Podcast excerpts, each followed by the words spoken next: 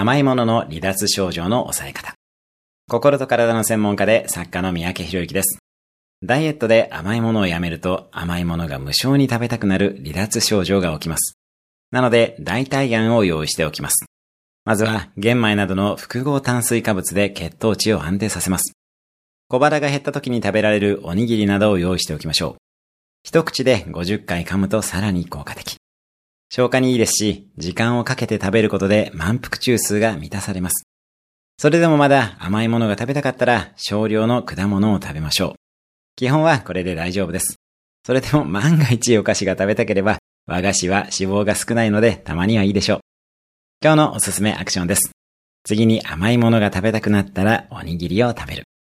今日も素敵な一日を。毎日1分で人生は変わります。